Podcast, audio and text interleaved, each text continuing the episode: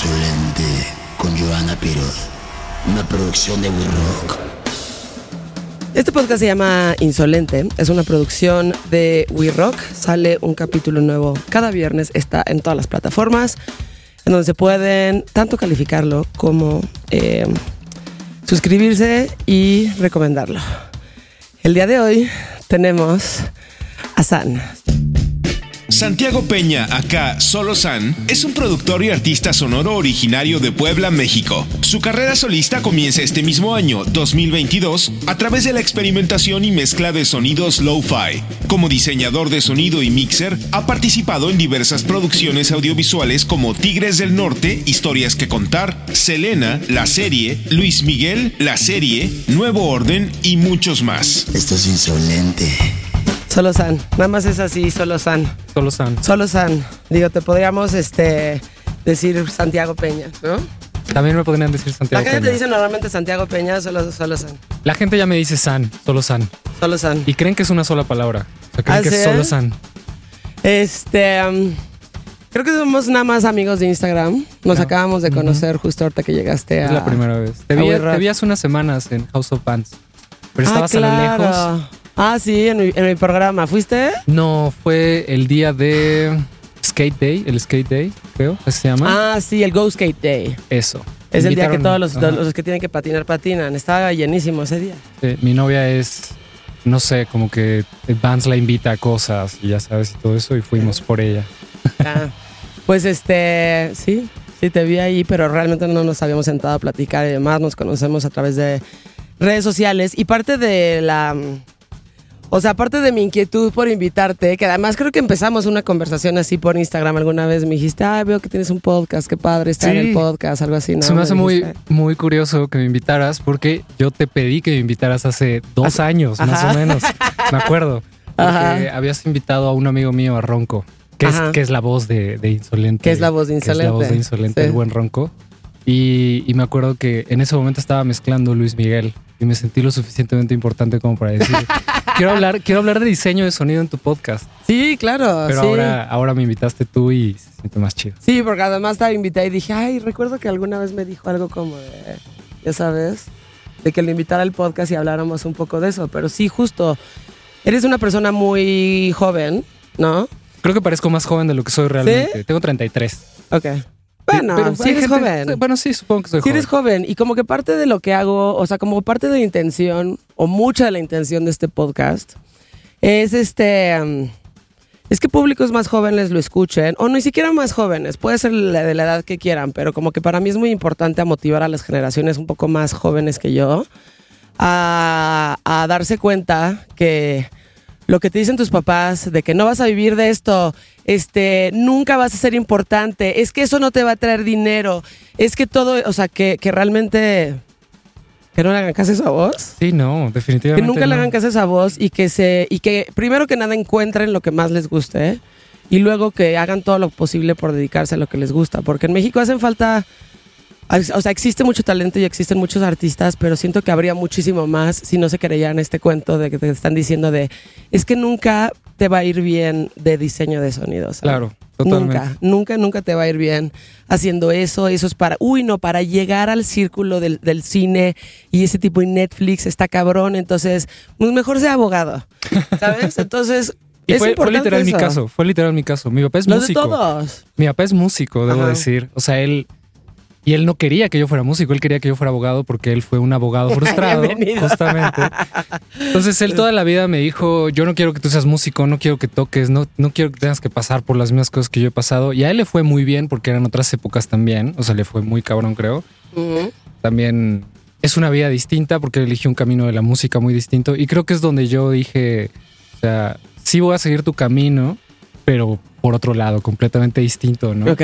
Pero fue imposible, la escuela no era para mí. O sea, No. como que nunca me podía concentrar. Mis maestros siempre decían que era la persona más, más amable, más educada. Siempre se expresaban así de mí. Decían, es ¿Ah, que sí? Santiago es tan lindo, Santiago es tan chido, Santiago es tan buena persona, pero en la escuela es pésimo.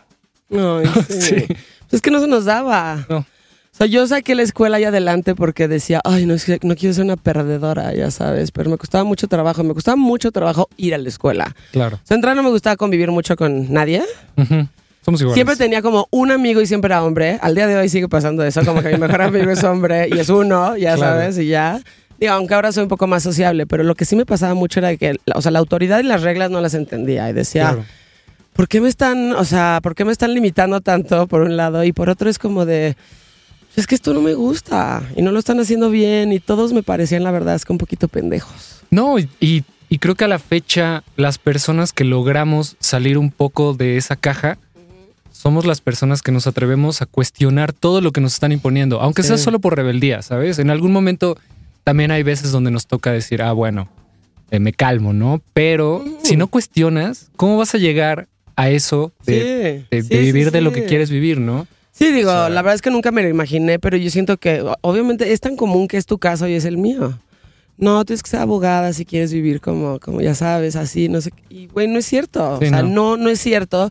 Digo, tampoco ha sido o es fácil, pero creo que, o sea, me, me, me da mucha tristeza ver como personas en general como súper tibias que no están haciendo lo que mal y siempre están como, ay, me encantaría cantar, ay, me encantaría tocar la batería, puta, me encantaría hacer esto y esto y esto. Pues es que nada más lo tienes que hacer. Se me- nada Claro. se me hace más triste que, que estas personas que comprándose eso que las mentiras que les dijeron a sus papás, que a su vez se las dejaron sus papás, que a su vez se las dijeron sus papás, Claro, sí. no cumplen sus sueños y no logran, este, ya sabes, ser relevantes en lo que más les gusta. Eh, Pues los papás Porque a veces por no, eso, no güey. saben apoyar, ¿sabes? O sea, no todos. Hay papás muy chidos. Sí. Tengo amigos con papás increíbles que amigos que se dedican a lo que quieren y hacen lo que quieren y viajan por el mundo. Y sí sirve mucho cuando los papás te dan esa confianza. Mi papá, digamos que fue muy estricto conmigo con lo de la música. O sea, como que en el momento en el que yo le dije, ¿sabes qué quiero tocar? Me dijo, pero te lo vas a tener que tomar en serio. O sea, me dijo, Claro. yo te voy a... Bueno, me, me consiguió un maestro particular primero. Ok. Estudié guitarra también. Esto, esto es... Fue, fue un camino largo. No soy un tipo de, de persona de sonido, músico, porque también no me considero un músico per se. No solo soy un productor. Ajá. Soy una persona que se aburre muy fácil. Entonces necesito, necesito ser mixer, necesito ser productor, necesito hacer. Soy amateur también de hacer cosas visuales, por ejemplo. He producido eh, bastantes videos para proyectos míos. Todo mi contenido visual lo hago yo. Y eso lo he aprendido yo porque Sí. he querido aprenderlo, ¿no? Pero pues de niño empecé con la guitarra. Sexto de primaria, mi graduación me regalaron una guitarra y pues no pude. No pude. Así tomé clases meses y no Ujú. pude. Y no, no logré conectar. Ok. Después lo dejé un tiempo y mi papá como que ahí se desanimó un poco y dijo, no, este güey no va a ser músico. Y fue cuando me empezó a decir, no seas músico, no seas músico, no seas músico. Pero estaba en una escuela de gobierno que tenía un programa donde, de esas escuelas de gobierno que se parecen un poco a las escuelas gringas, que tienes banda de música, Sí, sí, banda sí. de guerra, ¿no? Ajá. Entonces yo no quería estar en carpintería ni nada de esas cosas Ujú. y me fui a la banda de música. Ok. Primero intenté saxofón, tenía brackets, no pude, no Ok. pude, ya el segundo tache, ¿sabes? Así, no pude. Mi papá estaba así de, ah, este güey no va a ser músico. Sí. Tercer intento, intenté trompeta, La más difícil. no pude. No pude. de Trompeta dificilísima. Sí, no, la embocadura y seguía teniendo brackets. Entonces fue muy complicado. Ya después tomé el trombón, sé tocar el trombón y ese sí lo logré tocar. Estuve en dos bandas infantiles, así como a los 13. Muy bien. Eh, sí, sí. O sea, pero también nunca me lo tomé en serio. Y fue cuando ya de plano mi papá dijo, me rindo. Ujú. No te, o sea, porque ya me había comprado guitarra, ya me había comprado Sí, sí, sí. eh, se gastó un dinero. todo, sí, sí, sí, todo. Y jamás pude hasta que ya fue en la secundaria cuando vi que todos mis compañeros de la escuela, un 14 de febrero, se reunieron a ver. Yo era el güey más, siempre he sido el güey más teto. Soy, soy muy asocial. No, no puedo decir que soy antisocial, pero soy asocial Ok. y siempre he sido súper tímido. Y me sentía muy deprimido ese 14 de febrero porque no tenía novia. Ay, no. No, ¿Pues y en- ¿Cuántos años tenías? Segundo de secundaria, me acuerdo. Pero había alguien Toda más triste que yo. edad. Había un compañero llorando en el cuarto. Entonces, digo, en, el- en el- en- en la sala de clases. Ok. Y estaban tocando unos compañeros eh, y todas las chicas estaban locas por los compañeros. Y entonces fue cuando dije, ¿cómo puede ser que mi papá es músico? Me siento tan, tan frágil en este momento y yo debería de estar ahí Yo tocando. debería ser ¿no? él. Yo debería de ser él. Entonces, Claro. pues como que llegué con mi papá y le dije, ahora sí, porque mi papá originalmente era baterista. Entonces llegué con él y le dije, quiero estudiar batería. Y se rió de mí y me dijo, güey, ya te compré muchas cosas, ya lo intentaste Sí, ya. por años. O sea, neta, si te voy a comprar unas baquetas, es porque te vas a sentar conmigo a tomar clases. Y fue horrible conmigo y estricto, y, pero lo logró y, y sí. De- de a O sea, sí ahí- tuviste la coordinación para hacerlo, porque yo me acuerdo que me gustaba la música, amaba desde chiquita, traté de tomar clases de batería y dije, no, o sea, es que no, yo no tengo coordinación. O sea, sí que es algo que se ejerce y que tienes que tomar Sí, ejercicios así, pero puedes dije, aprender. o sea, sé que me encantaba la música, pero ya sabes, este, la neta nunca, no, no- nunca pude, güey, porque no tengo coordinación para hacer eso, pero a ver, eh, le entra la música por otro lado. Ya sabes, mi pedo no era tocar este, en una banda, güey. O sea, era más como entender la música, escoger la música, estar en contacto, o sea, todo lo que hago el día de hoy, pero este, no necesariamente tocar un instrumento. Sí, no, no lo necesitas. O sea, es más una Sí. cosa de sensibilidad y gusto por la estética Exacto. de lo que te presentan, ¿no? Y yo creo que sí genéticamente ya traía como la rítmica. O sea, creo que realmente porque yo tomé clases una semana y ya estaba tocando la batería. O sea, tomé clases tres días y ya podía tocar una rola. Entonces fue como, ya lo traía en mí. Y estos chavos que vi tocando el 14 de febrero, ya medio año después yo ya era su baterista. Ujú. Y se volvieron mi primera banda, no tenían canciones originales y juntos me volví vocalista también. Y fue como, se empezó a desarrollar todo este rollo que me di cuenta que era lo que quería hacer. Ok. Y fue, fue una época muy... O sea, y además muy joven. No Sí. todo el mundo lo sabe tan joven. a los verdad. 15 años. Ok. Y me empecé a tatuar a los 15. Y sí, o sea, me salí completamente. Mm. O sea, mi papá desde, desde ese tiempo supo que, que ya me había perdido. Para Ajá. siempre. Sí, pues sí, ya. O sea, ya está tatuado, tiene 15 años, siempre sí va a ser músico, va a pasar todo esto. Este, pero bueno, la verdad es que sí tuviste una ventaja por encima de muchas otras personas. Soy muy privilegiado. cada, cada, cada persona tiene ahí su propia historia y su propio camino, pero, o sea, como que el denominador común debería ser como de, bueno, pues encontré mi nichito en donde lo que más me gustaba y nunca lo solté y pues resulta que, que este que terminas estando ahí. Ahora, cualquier otro trabajo que hubieras, te, te hubiera topado te hubiera hecho miserable, como alguna vez me hizo a mí, que pues me tardé un poco más de tiempo en darme cuenta y cuando estaba así yo decía, es que no, güey, una oficina, qué horror, güey, y este... Ya sabes, y vestirte de formal todos los días, no mames, o sea, ya sabes, güey, pues ya estoy jodida, o sea, cuando sea grande voy a convertirme en esa persona y ni pedo, voy a ser miserable. Y sí lo fui un ratito. y Yo luego también. dije, no, sí trabajo en una oficina y me he visto como me vestía a los 12 años todavía, al día de hoy. Exacto. No, o sea, sí hay pero- salida. Pero sí toca, o sea, especialmente en este rollo, porque ya una vez que decides quiero tocar, viene todo el rollo de que tu familia te empieza a decir lo que decías. Sí. Ahora, ¿cómo vas a vivir de esto? Ajá. Y yo no quería ser un músico de covers, yo no quería irme a un bar los no, fines de semana. Obviamente no, güey. O sea, de- debo, aquí, aquí voy a hacer ese paréntesis. Lo respeto mucho Sí, porque claro. mi papá y mi hermano son músicos de fiestas.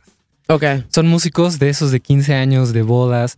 Y es de la música viva. De la música, exactamente. O sea, ¿cómo se le dice? El, el mole. Sí, la- la- pues no sé, pero sí es como música viva. Sí, sí, sí. Eh, versátil. Versa- grupo también. versátil. Grupo, grupo versátil. Sí. Surtido, surtido todo un rico. rollo. Mi papá es ese cliché del, del tío que toca versátil y que es bien forever, pero chido. O sea, sabes, mi papá era muy fresa. Mi papá nunca fue rockero.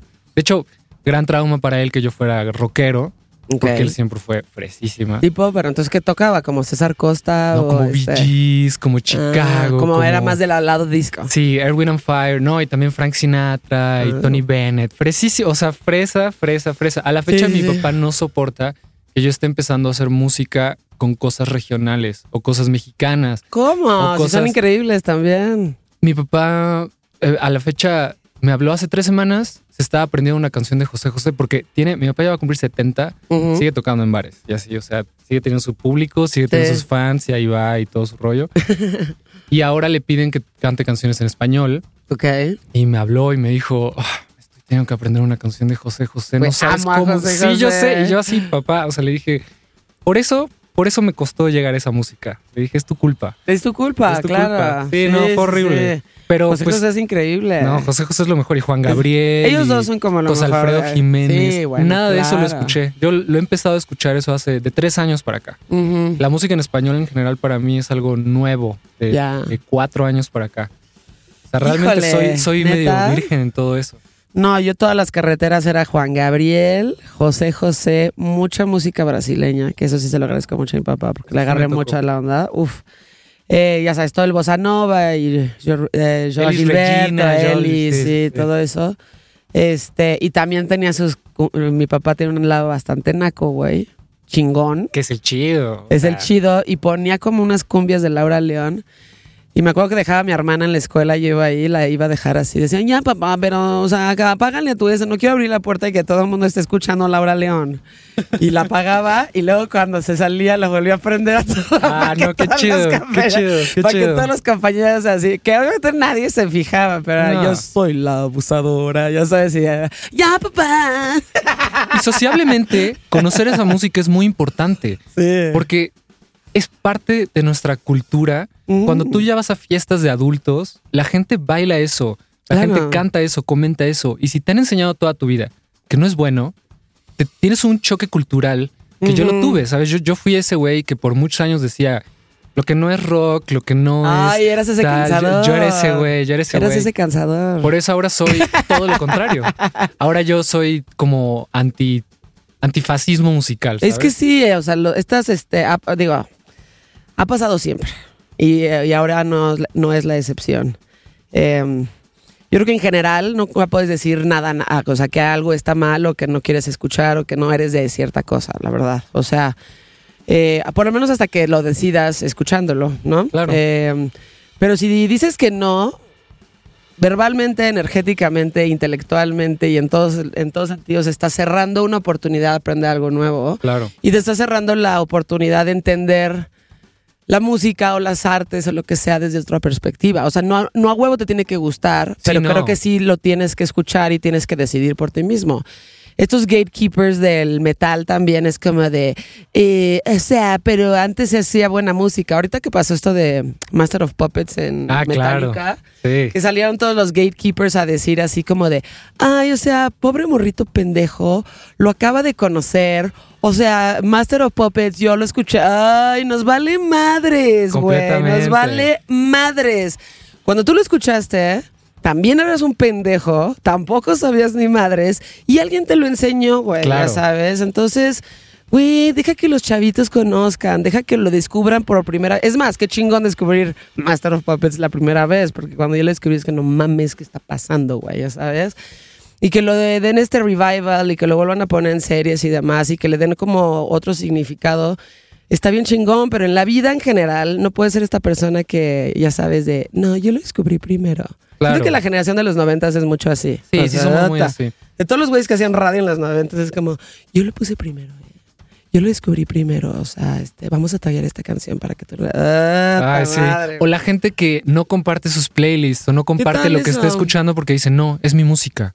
Eso Mm. también es así de, oye, no, la música es para que todos la conozcan, ¿no? O sea, Ay, sí, se sienten que son especiales, además. Además, a ver, si, si realmente tienes muy buen gusto, muy exquisito, aunque lo compartas, va a haber un chingo de gente al que no le guste. Entonces, ¿qué más te da nada más compartirlo y ya? O esos amigos que llegan y te dicen, yo te enseñé esa canción. ¡Ay, ¿Sabes? wow! También es un clásico. Ese es un clásico que a mí me la... Así, eh, sí, sí, sí, el, yo te enseñé esa canción. Me vale verga. O la pones en la fiesta y Me te... vale verga. Yo se la enseñé. Sí pasa, Ay, sí pasa. Yo no soy sí así. ¿eh? No, yo, no. Soy, yo soy la más de... com- te comparto todos mis playlists. Es más, normalmente genero bastantes y los publico y pongo el link.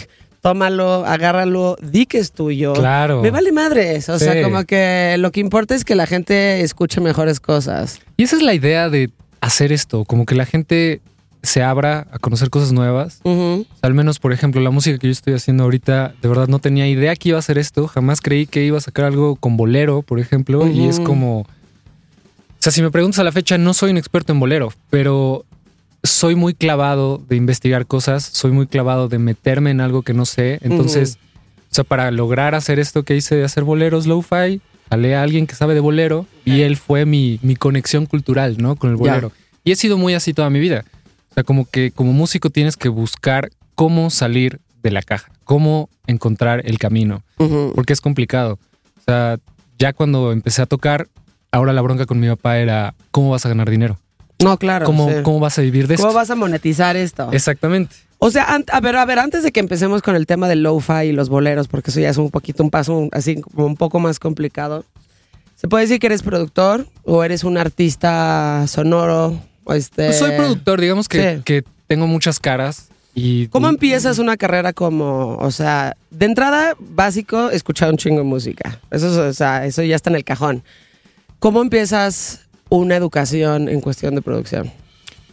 Pues mira, cuando te das cuenta de que solo ser músico no te va a dejar para comer, a menos que toques covers o seas músico de sesión o toques para alguien más, entonces es cuando dices, necesito ganar dinero de una forma que no necesita a nadie. Ok. ¿Cómo puedo ganar dinero sin necesitar a nadie? Yo puedo hacer todo. Entonces, básicamente, a mí me pasó mucho que tuve varios proyectos, tuve varias oportunidades muy buenas. A los 18 años, yo estaba en Guadalajara produciendo, bueno, grabando un disco con Edgar Huerta, el tecladista de Velanova. Nuestro manager era el manager de Velanova en ese momento. Ujú. O sea, a mis 18 años yo ya estaba firmado por un subsello de Sony. Muy bien. Sí, la verdad siempre me moví muchísimo en otra banda que tuve, bueno, en todos mis proyectos. Y siento que cada vez fui escalando un poquito más, ¿no? Y en ese camino de tocar con músicos me di cuenta de que no iba a llegar a nada si solo tenía bandas. O al menos yo, yo, o sea, no estoy diciendo que sea un general, No, pero no, yo me sentía de esa forma inseguro, ¿sabes? Entonces dije, Siempre es mejor saber que no dependes de nadie más para Exacto. producir. sí, y dije, bueno, voy a hacer todas mis cosas, pero era baterista, ¿no? Entonces no sabía cómo Sí, hacer cómo dar el paso. Cómo, cómo dar llegar el paso. lado. Entonces fue de laptop y programar con lapicito y tocar notitas y, Mm. y- y- y cosas muy sencillas y melodías y empecé a tomar clases particulares porque también pues no había dinero para que fuera a la uni. En ese momento estoy hablando de hace unos dos, no, ya tienen como 15 años. Vale. Sí, o sea, entrar a SAE, creo que SAE todavía no había llegado. ¿Ah, estaba, sí? estaba Ah, Fermata. ya, claro. Sí. Bueno, no, bueno, no sé cuántos años lleve SAE aquí. No Pero sé, según ahora es yo- muy popular. Según yo era Fermata y G. Martel. Sí, esas eran las únicas Eran las dos. Y no había lana, o sea, para que yo me viniera para acá. Yo vivía todavía en Cholula, Puebla. Era bartender. Eh, Desde los, digamos que desde que salí de la uni y, y mi papá me dijo, oye, te pago la uni para que entres a, a estudiar algo. Le dije, no, porque te voy a hacer desperdiciar dinero. Yo lo que quiero es música. Sí. Entonces fue de, ok, pues va. Y lo que hice fue empezar a trabajar. O sea, a los 18, eh, eh, ya después de seis meses de no estar en la uni, mi papá se cansó de verme despertar tarde y me dijo, métete a trabajar porque ya no te voy a dar dinero. Y mesero, bartender, eh, barista. Pues sí, lo que se pudiera. Sí, eso fui de los 18 a los 24, mientras me fui forjando, digamos que aprendiendo. Y me venía a Ciudad de México. Yo investigué, es que fui muy autodidacta. O sea, creo que creo que es lo que le falta un poco a ciertas generaciones. De momento veo que me escriben y me dicen, oye, ¿qué es diseño de sonido? Ah, ya. sí, y es como de, güey, o sea, paso número uno, abre Google, escribe qué es diseño de sonido, Claro. busca. ¿Qué tal esa gente que te pregunta cosas súper obvias? ¿Cuándo es? Te acabo de mandar el flyer, cabrón. Ahí dice. Pero es, es, es, es- es eso que le falta a mucha gente para dar ese paso de lograr lo que quieren hacer. Tú lo puedes hacer todo si quieres. Sí, sí, sí. O sea- Además, neta, voy a, sonar muy grande ahorita.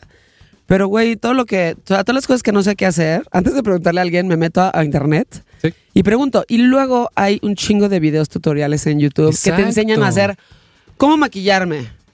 Eh, ya sabes, porque maquillo de la chingada, claramente. No, Este, sí, güey, claro. Este, cómo, no sé, güey.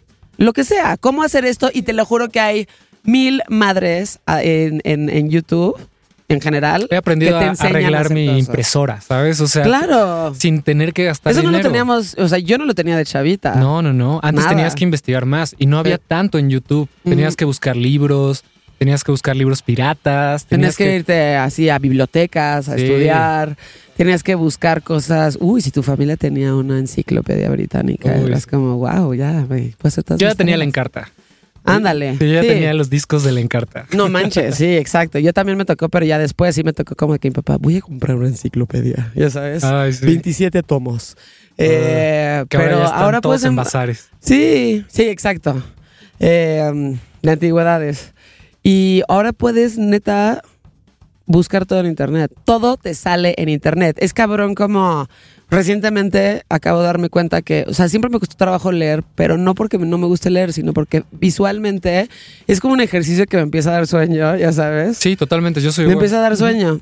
Descubrí que puedo, re- o sea, revivir todos mis libros en audiolibros. Claro. No todos tienen eh, una cadencia y una voz muy cabrona, Eh, pero me estoy echando todos los de Carlos Castañeda. Otra Ah, vez que los leí a los 18 que no entendía ni madres de lo que estaba pasando ahí.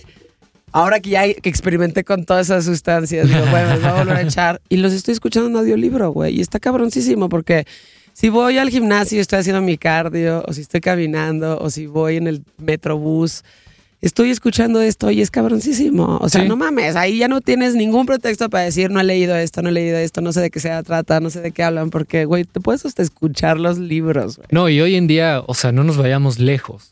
Yo estudio a la fecha diario en podcast. O sea, ¿Sí? diario yo escucho en podcast. Me aviento un capítulo de creativo al día, me aviento. O sea, aunque sea estudiar cosas que dicen los de leyendas legendarias, que hablan de cosas, ¿sabes? O sea, Sí. hay- te puedes ir de uno a otro. hay de a otro, a otro. filosofía. Hay, hay- hay de un chingo. En la BBC tienen unos pasados de lanza de historia. La otra día me eché como, ¿por qué? Este, ¿Cuál es la historia previa de la relación Ucrania-Rusia para que estuvieran en este momento? Ya sabes, todo lo que quieras saber. Digo, váyanse por fuentes eh, fidedignas. nunca, nunca escuchen una sola opinión, escuchen Sí. varias, ¿no? Pero O sea, además sí, consuman confirmen. cosas de, ya sabes, de EPN, de la BBC, de NPR, o sea, de como de cosas o de personas que crean que son este, personas que sí les importa la cultura y la educación. Claro, completamente. Este, pero, güey, hay una cantidad de cosas. Y yo, pues obviamente me di cuenta que soy mucho más de audio. O sea, puedo, así me echo todas mis cosas. O sea, Claro. más que visual, soy de audio. Entonces, pues todos los audiolibros, todos los podcasts, y hay tantas cosas tan chingonas. En México siento que faltan más este, podcasts. eh, como más educativos, güey. O sea, obviamente le van cabrón a todos estos este, influencers y personas que tienen millones y millones y millones y, pues, güey. Pero a veces Pero dan que- información que no es tan confiable también, ¿no? O sea, no, sí claro, como- y además es como que, a ver, para mí un contenido de hueco, cualquier pedazo de arte debe de tener un valor educativo. O Claro. sea, a huevo tienes que escuchar algo que la persona, que la otra persona diga, ah, ok, hoy, hoy aprendí algo nuevo. Hoy me llevé que conozco esta banda o que conocí este documental o que, o sea, tiene que tener un valor eh, educativo a huevo.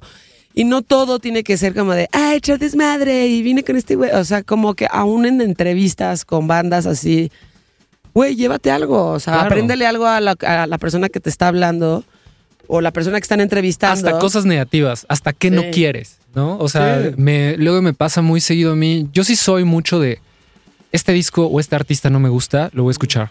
¿Por qué? Porque creo que va a haber algo ahí que voy a decir, hey, esto tiene valor.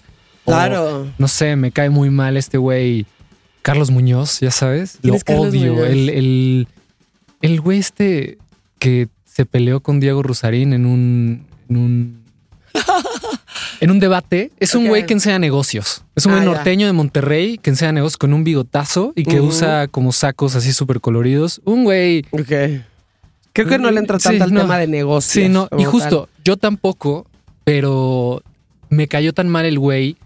Y un día caí en su, en su perfil y empecé a ver algunos consejos que daba y dije, ¿sabes qué? Creo que le voy a dar follow porque quiero ver qué tiene que decir esta persona que no me cae bien. y a Sí, la fecha, claro. de momento veo, y hasta de cosas que justo no me gustan los negocios, pero creo que veo cosas ahí que le puedes agarrar valor. Claro, por supuesto. Hay que hacer eso. Entonces sea, eso, te puede caer muy mal una persona, pero puede tener cosas que decir que a ti te generen algo. Es, es cuando ¿Y más, eso? cuando más me late algo. O sea, no sé, apenas escuché hace un mes una rola de unos vatos aquí de Ciudad de México que caen súper mal.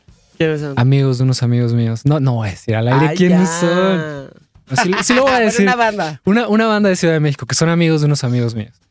Y sacaron un track que, wow, cómo me encantó. ¿Sí? Y fue como dije, o sea, le dije a mi amigo, ¿sabes cómo sé que, me- que esa rola es tan buena? No sé por qué me dices, güey, me caen muy mal, pero su rola la canto Claro. a más no poder. Ya. Y son cosas muy chidas, o sea, llegar a conectar de esa forma. Pero bueno, creo que nos salimos un poco. No, no. ¿Cómo todo bien. llegas a Siempre ser nos salimos productor? de la plática, pero es que ahí es donde encuentras como la carnita y las cosas que, que realmente sí te, ya sabes, Pues estudiando. te, te llevas, este, y sí, por supuesto, y cuando encuentras cosas que valen la pena, yo las comparto con las personas que sé que les va a servir. Últimamente he estado muy metida también en este, en cosas como de metafísica, Me cabroncísimas, encanta. como de eh, teorías del tiempo. Y este, y también muchas, o sea, gente a la que le hace falta a lo mejor un poquito más este conectar con una parte espiritual de ellos. Mi hermano está ahorita en un proceso así como que siente que está deprimido, pero no, estás no está deprimido. Le estoy diciendo, güey, es que no estás deprimido, te estás estás en una transición donde sí realmente estás haciendo un despertar espiritual considerable que ya te tocaba. Y cambiar no es estás- doloroso. No, y cambiar es lo más, y darte cuenta es lo más doloroso, y darte cuenta que hay cosas en tu vida que como que igual ya no las quieres ahí también es doloroso, darte cuenta que no has hecho lo que más te gusta hacer es doloroso, o sea, al final cualquier cambio importante en la vida de alguien no va a ser fácil, güey, y mm, solo aprendemos a través como de la incomodidad y del dolor, entonces, este, luego es como, es que me estoy pasando, no, pues es que, güey, no te pongas triste, más bien siéntelo y aprende de eso porque pues no todo el mundo pasa por, o sea, o bueno, no todo el mundo aprovecha cuando pasas por momentos difíciles para tener algo, un aprendizaje considerable, ya sabes. Normalmente La gente lo duerme ya sí, y lo ignora. estás en ese lugar y dices, no quiero esto. Sí. Pero para mí la vida es un poco, o sea, si no has hecho drogas, eh, no sé, como LSD o cosas así, tal vez no, no entiendas tanto esto, pero la vida es un poco como un viaje LSD. Entre más te resistas Sí. a lo que se te está presentando, Sí. vas a tener un mal viaje. Te la vas a pasar mal. totalmente. Lo que tienes que hacer es fluir con lo que tienes y enfrente. relajarte y dejar que te revuelque la ola. Cuando, te, cuando te toca, cuando no, no, pero entre más resistencia pongas a eso que te está pasando, porque te está pasando de todas formas, ya sabes. Entre menos resistencia pongas, mejor te la vas a pasar. Sí, ponte flojito, abre los ojos, Sí. eh, abre la mente y, y ponte a ver qué puedes aprender de esta situación, porque de esos momentos es de donde más aprendes. Sí, totalmente. Y en el viaje de ácido es como de...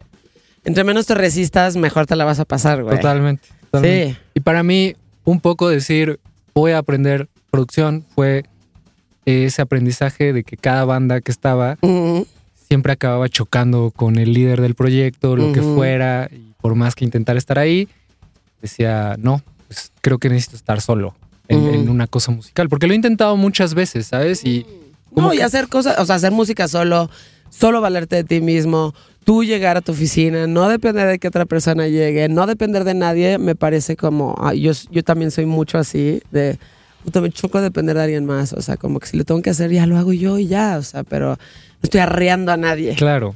Y, sin embargo también hay un chorro de aprendizaje como, no sé, por ejemplo, yo en, en- en el estudio, en todo lo de post que hago, postproducción, pues los jefes son los directores, son los Claro. productores, ¿no? Sí. Y a veces también deja mucho aprendizaje saber cuándo eres la persona de abajo y que solo tienes que escuchar Sí. y hacer lo que tienes que hacer. O sea, Sí, güey. y creo que es esa dualidad un poco. O sea, como que si solo haces todo lo que quieres y no tienes resistencia, también te vas a perder de una gran parte de aprendizaje. ¿no? Sí, claro, o sea, y a ti te debe tocar eso. Yo lo estoy aprendiendo ahorita supervisando mi primera peli.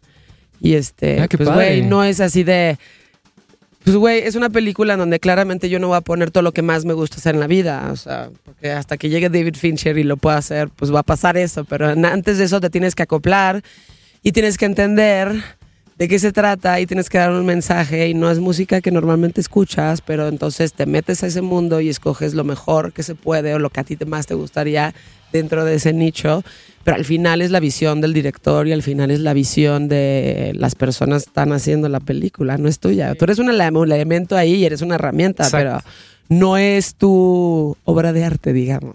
Sí, a mí me ha pasado mucho en, en proyectos muy grandes de postproducción que el, pro- el proyecto ya está fuera y sientes feo. O sea, y sientes como que no te representa o sientes que no es tu mejor trabajo, aún sabiendo que es lo mejor que pudiste haber hecho, ¿no? Entonces dices, no depende de mí. Soy un engrane en una Sí. máquina gigante Claro.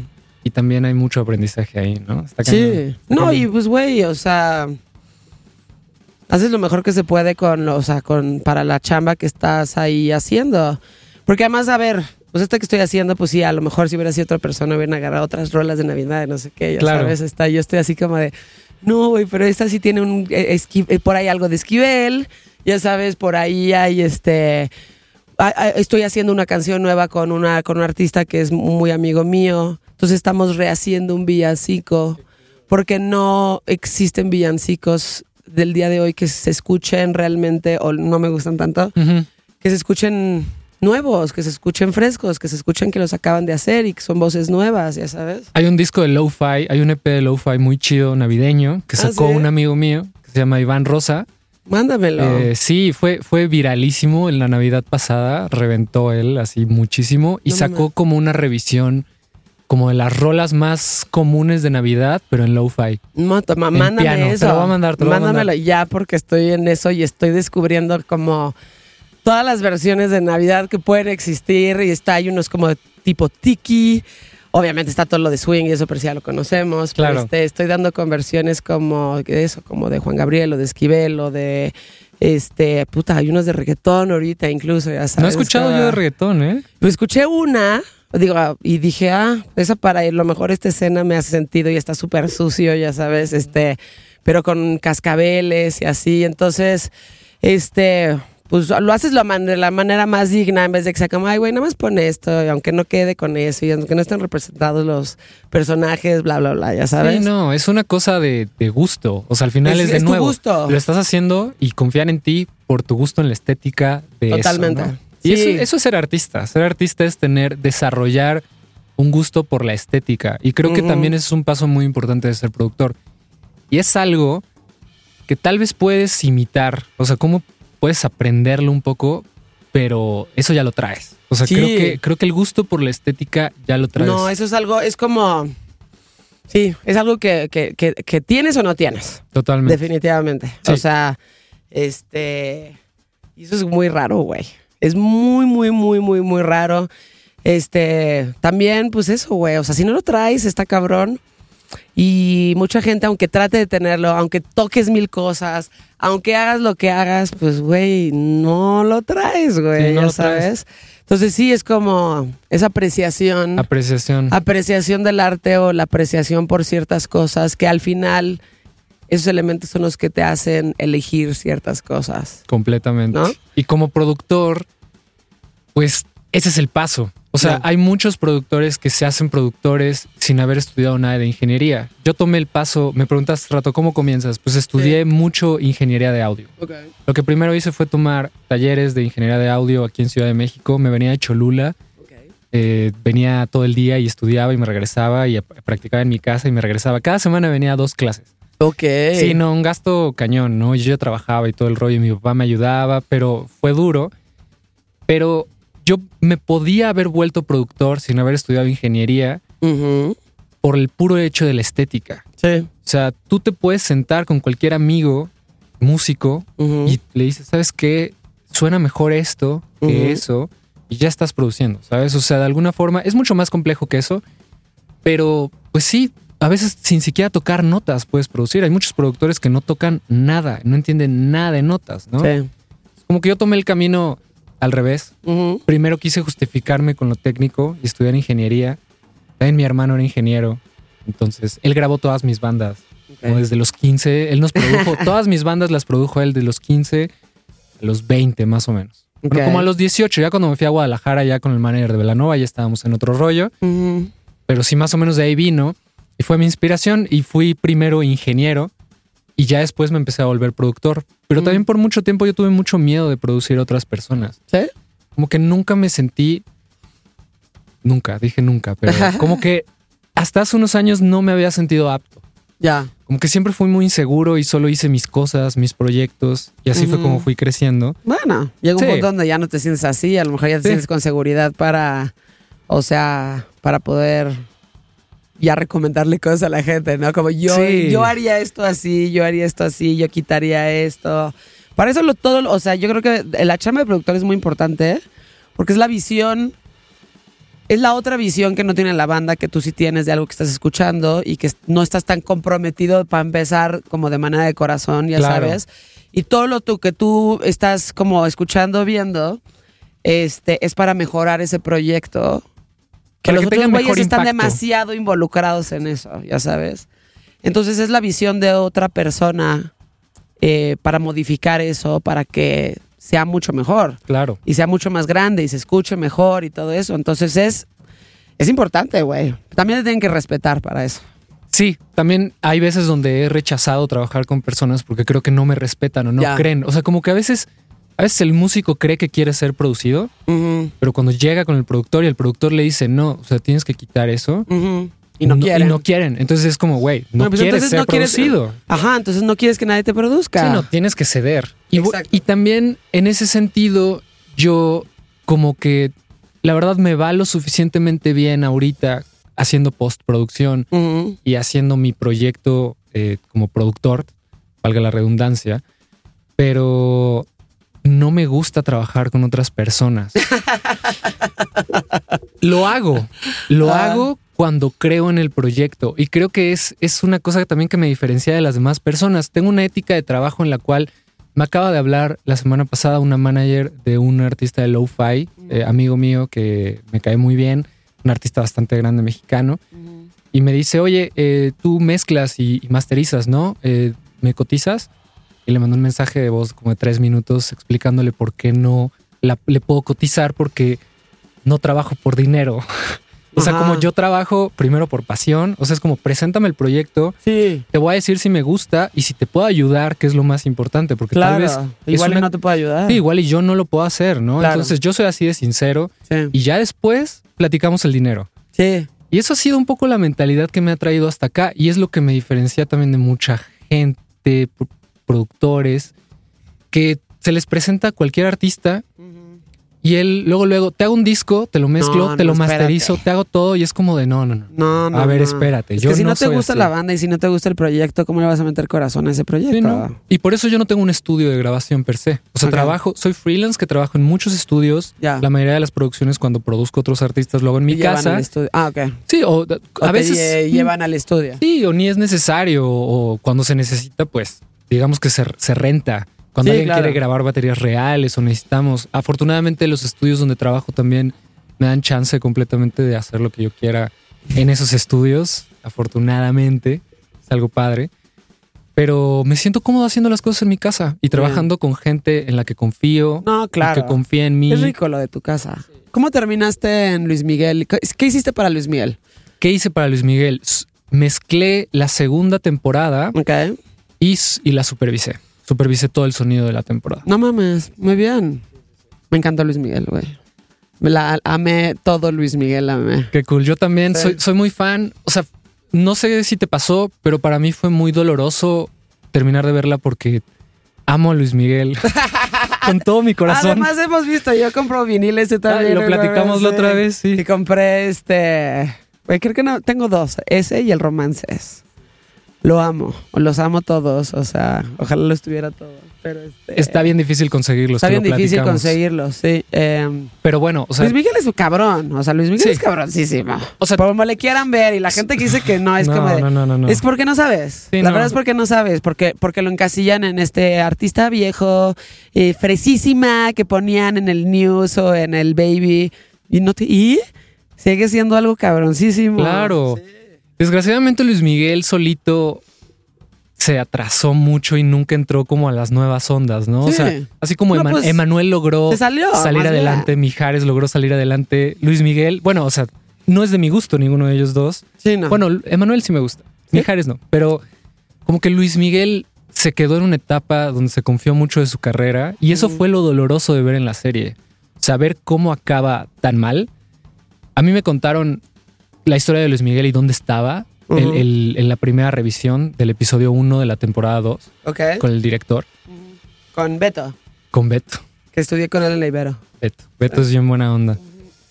Con Beto y Beto nos contó toda la realidad de Luis Miguel y neta me, me quedé frío. O sea, en ese momento me contó cómo ya iba a acabar la serie y dije, no, no puede ser.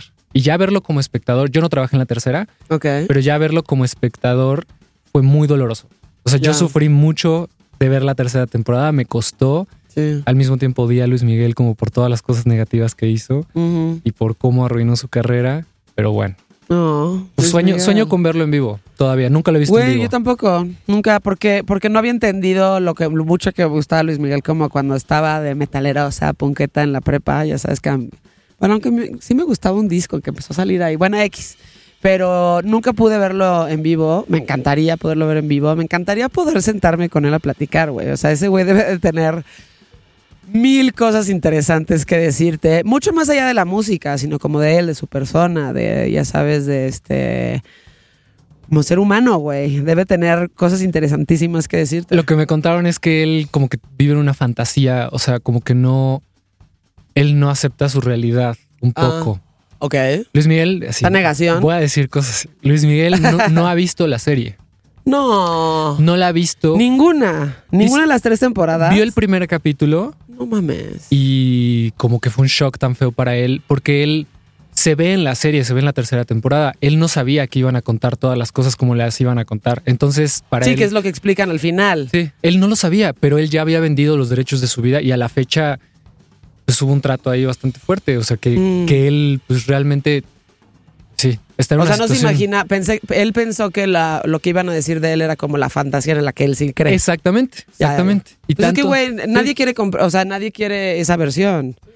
Luis Todo el mundo quiere la versión como de, o sea, todavía nos quedamos con ganas de saber dónde está su mamá, güey. Sí, él ama a su papá a la fecha. Ok. O sea, entonces está en una negación completa de todo lo que pasó. y, y- Güey, o sí. sea, está en una o sea, bueno, sí que ama a su papá chingón, pero pues güey, o sea, si no puedes ver, o Está sea, fuerte. entiendo que es fuerte incluso escuchar tu propia voz. Cuando yo me escucho mi propia voz, y escucho este podcast como, ay, pinche vieja, cállate. Este, ahora ver tu propia vida debe estar cabrón, sobre todo cuando tu vida está llena de tantas cosas tan Ay, es una problemática bien compleja, güey. Muchas cosas muy tristes, ¿no? Y saber que todo el mundo, todo el mundo va a saber que, que estás ahí. Pero pues también al mismo tiempo que, güey, o sea, todos tenemos un chingo de problemas en nuestras vidas, todos Sí, tenemos claro. este traumas, ya sabes, o sea, Pero ves el sol. Entonces Sí. imagínate en qué concepción se tiene a sí mismo como para... no, ay, No, güey, qué no, tristeza, mal, se merece plan. algo mucho mejor. Pero también se portó muy mal. ¿no? ¿Sí? O sea, también fue muy mala persona. Entonces, entonces Ok. creo, que, creo que tiene lo que, lo que merece un poco. Ok. La vida del artista al final es un poco así. O sea, siempre, siempre todo va un poco en picada. Sí. O sea, mi Digo. papá es músico, ¿sabes? Sí. O sea, yo también he tenido un proceso como de ver a mi papá envejecer como músico ok. y también ha sido para mí un proceso de saber qué quiero y qué no quiero para mi propia vida. Y por eso creo que nunca me he considerado solamente músico. No me gusta Ya. mucho tocar en vivo, Soy de estudio, me da mucha ansiedad, también soy un güey muy emo Ok. que tiene mucha ansiedad y no sé, o sea, me cuesta trabajo lidiar con la gente, estar Sí. en un escenario y así. Toda mi vida por eso me escondí en proyectos. Ok. ¿no? O sea, como que fue muy fácil.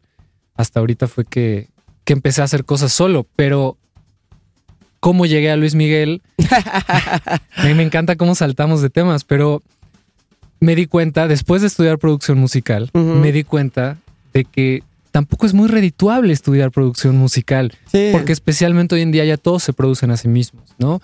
Y tener el mismo equipo que tiene un estudio gigante es muy complicado. Por eso me es más fácil trabajar en mi casa, ¿no? Claro. Soy como un productor boutique en ese sentido. Ok. Y lo que hice fue decir, bueno, ¿cómo puedo ganar dinero de lo que sé hacer si no me quiero, no me quiero vender trabajando para quien sea, no quiero trabajar en un estudio siendo un, un ingeniero cualquiera, no quiero ser un músico de fiestas, no estoy, repito, mi, mi familia se dedica a esto específicamente, entonces no, no lo digo de una forma despectiva, Sí. o sea, lo respeto muchísimo. Sí, a lo mejor tú quieres un camino Sí, distinto. yo nada quería un camino distinto, ¿no? Y, y fue como, dije, postproducción. Me cayó por sorpresa, me acuerdo mucho, estaba trabajando, era bartender, tenía como 23, 24 años.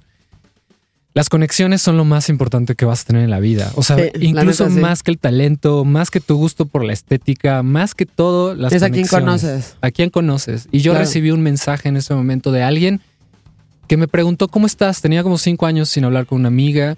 Encontró mi, mi, mi WhatsApp en una tarjetita.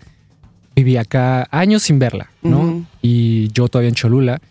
Y me dice, ¿a qué te dedicas? ¿No? Y le dije, pues mira, soy productor, pero soy bartender. Me dijo, oye, creo que mi mamá necesita a alguien como tú. Y yo así, ¿a qué se dedica tu mamá? Mi mamá es productora de telenovelas, me dijo. Y yo dije, ah, órale. Y me acordé, sí, porque era una amiga de la adolescencia. Sí. Yo tenía novias aquí en Ciudad de México y me escapaba en la secundaria y, y venía. Y ella era amiga de una novia mía. Entonces conocí a su mamá y sí me acuerdo, productora de televisión. Wow, para mí siendo de Puebla era como venir a Ciudad de México. Sí, sí, Esa sí. fantasía. La gran ciudad. La gran ciudad. Me, me encantaba. La Los- capital. Los, viernes me iba de pinta y me venía, todos los viernes. Y pues básicamente fue eso.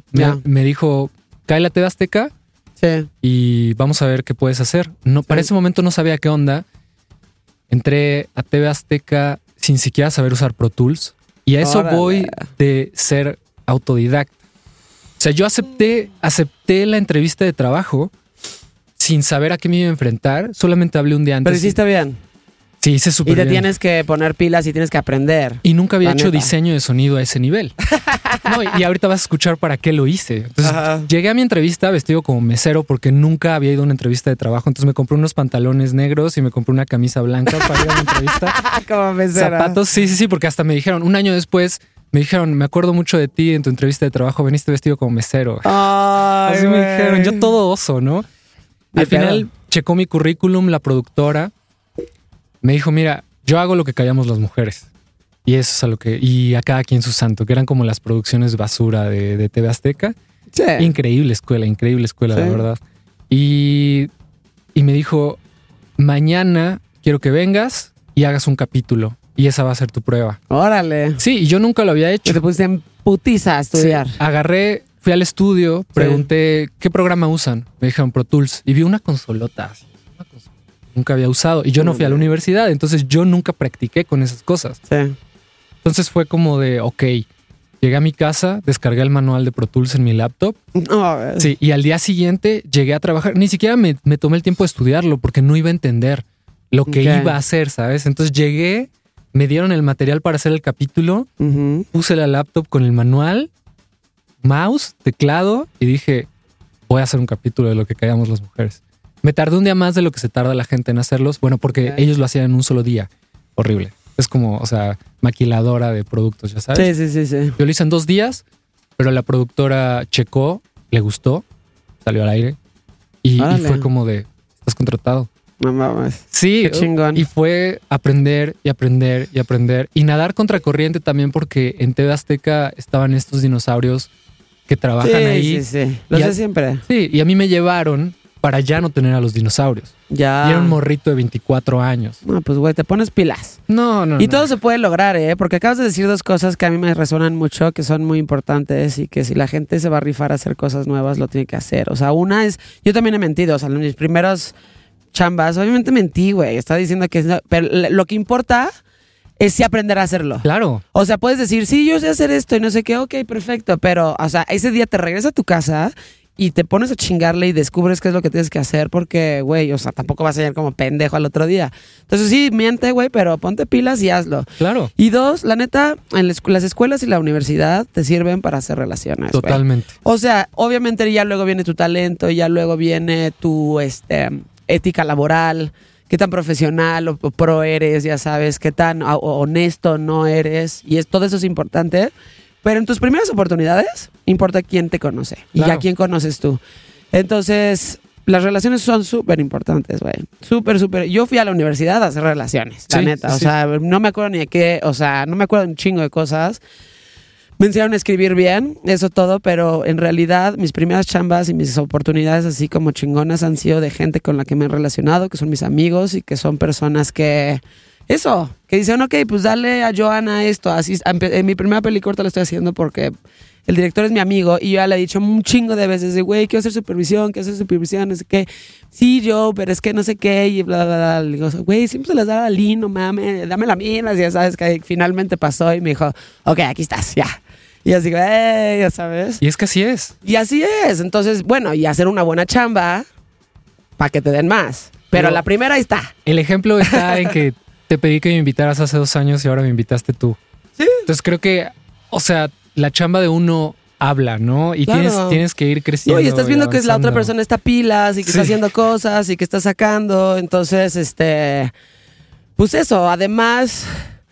Este, tenemos que apoyarnos y tenemos que, o sea, esta, este, esta casa y este estudio y, todas estas plataformas, yo soy muy fiel a ayudar a estas personas súper talentosas que todavía no están acá hasta Claro. arriba, ya sabes, como de empezarlas a empujar para que sí estén ahí, porque, pues porque es importante, ¿no? Hay mucha competencia hoy en día. Hay mucha competencia, es muy importante, pero además hay un chingo de talento y entre nosotros nos tenemos que apoyar y nos tenemos que ayudar para, pues para que seas más visible, para que te vean más, para que, oye, güey, alguien te va a entrevistar, ah, pues trae esta vieja, ya sabes, la, la, la, pero, este, apoyar mucho a todos los talentos emergentes y pues apoyarnos entre nosotros. Claro. ¿No? No, y, y parte, no lo he dicho hasta ahora, pero gran parte del por qué he logrado todo lo que he logrado es porque he tenido ayuda.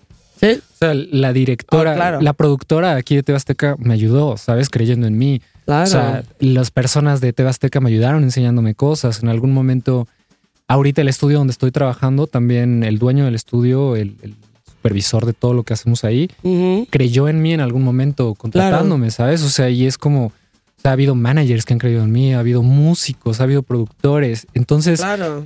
también una mentalidad que tengo es de siempre ayudar a todo el Claro. que puede necesitar de mi ayuda. No, o sea, Sí. contactos. Si te ayudan a ti, tú también ayuda a todos los demás. Eh, digo, una porque puedes, ¿no? Claro.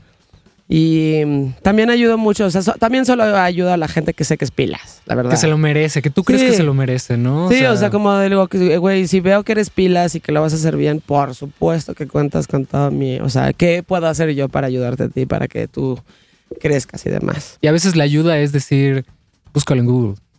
También Sí. a veces la ayuda es decir, güey, No, tú a lo veces la puedes ayuda hacer. es decir, güey, la neta, tu disco no está terminado, no se escucha bien.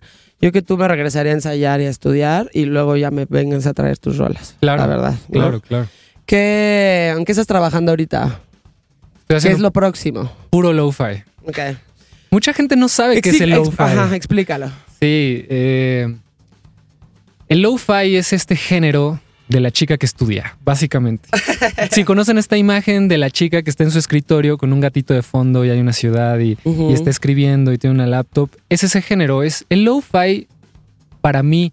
O sea, porque creo que no hay una definición exacta de lo que es lo-fi, porque hay muchas cosas que pueden ser consideradas lo-fi.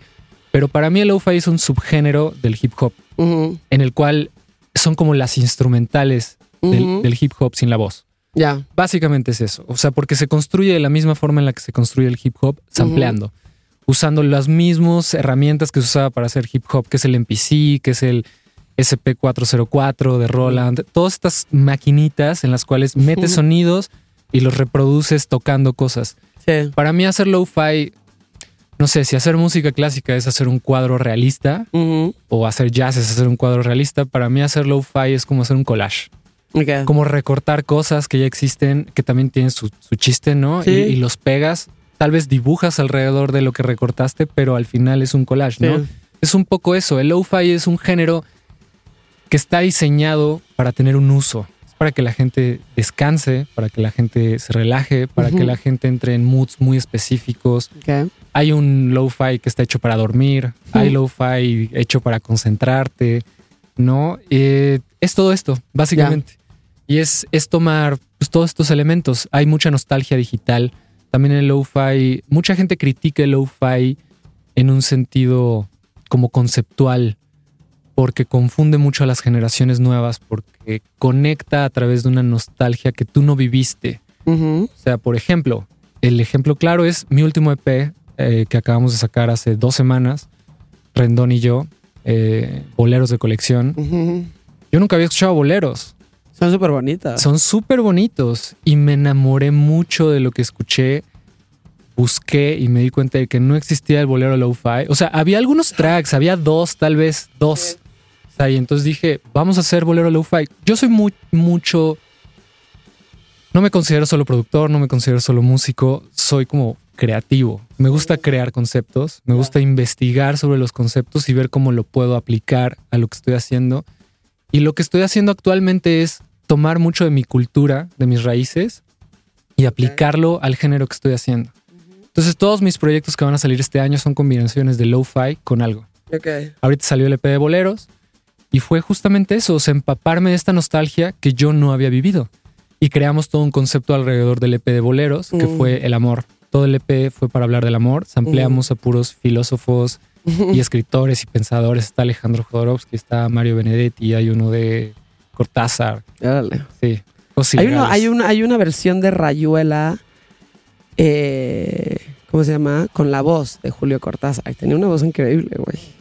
Lo voy a buscar para samplearlo. Sí, de hecho yo tenía el CD, que debe estar por ahí, pero sí, está la voz de Julio Cortázar eh, narrando Rayuela, güey. Normalmente no sampleo las obras justamente porque ya es pasar otro lado ilegal, Sí. ya un poco más allá. Sí, ¿no? más ilegal de, Sí. lo, de lo ilegal. Exacto. Lo que yo hago es, es ampliar sus entrevistas. Ok. Sampleo y, y me gusta mucho escucharlos hablar siendo ellos mismos porque como que tiene su encanto. Entonces juntamos esto. Fue el bolero, el lo-fi, pensadores. Pensadores. Y entonces creamos un concepto con el que la gente conecta. O sea, básicamente es eso, ¿no? Y tal vez ya empapado en el concepto me puse a investigar muchísimo. Sacamos TikToks de esto, la gente conectó muchísimo. Se le ha ido muy bien a todo Qué el bueno. proyecto. Y es lo que estamos haciendo. Hace tres meses saqué un, un beat de Lo-Fi Andino, Quechua, con un productor chileno.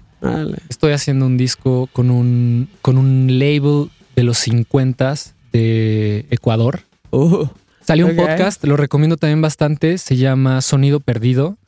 Es de un label, este label que se llama Caife.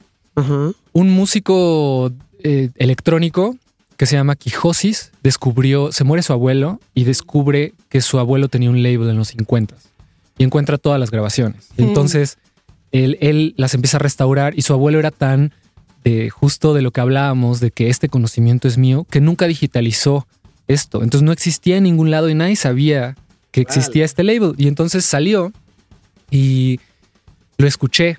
Soy, soy así de pilas, checa, que, Sí. que, que lo escuché, busqué al artista y le escribí.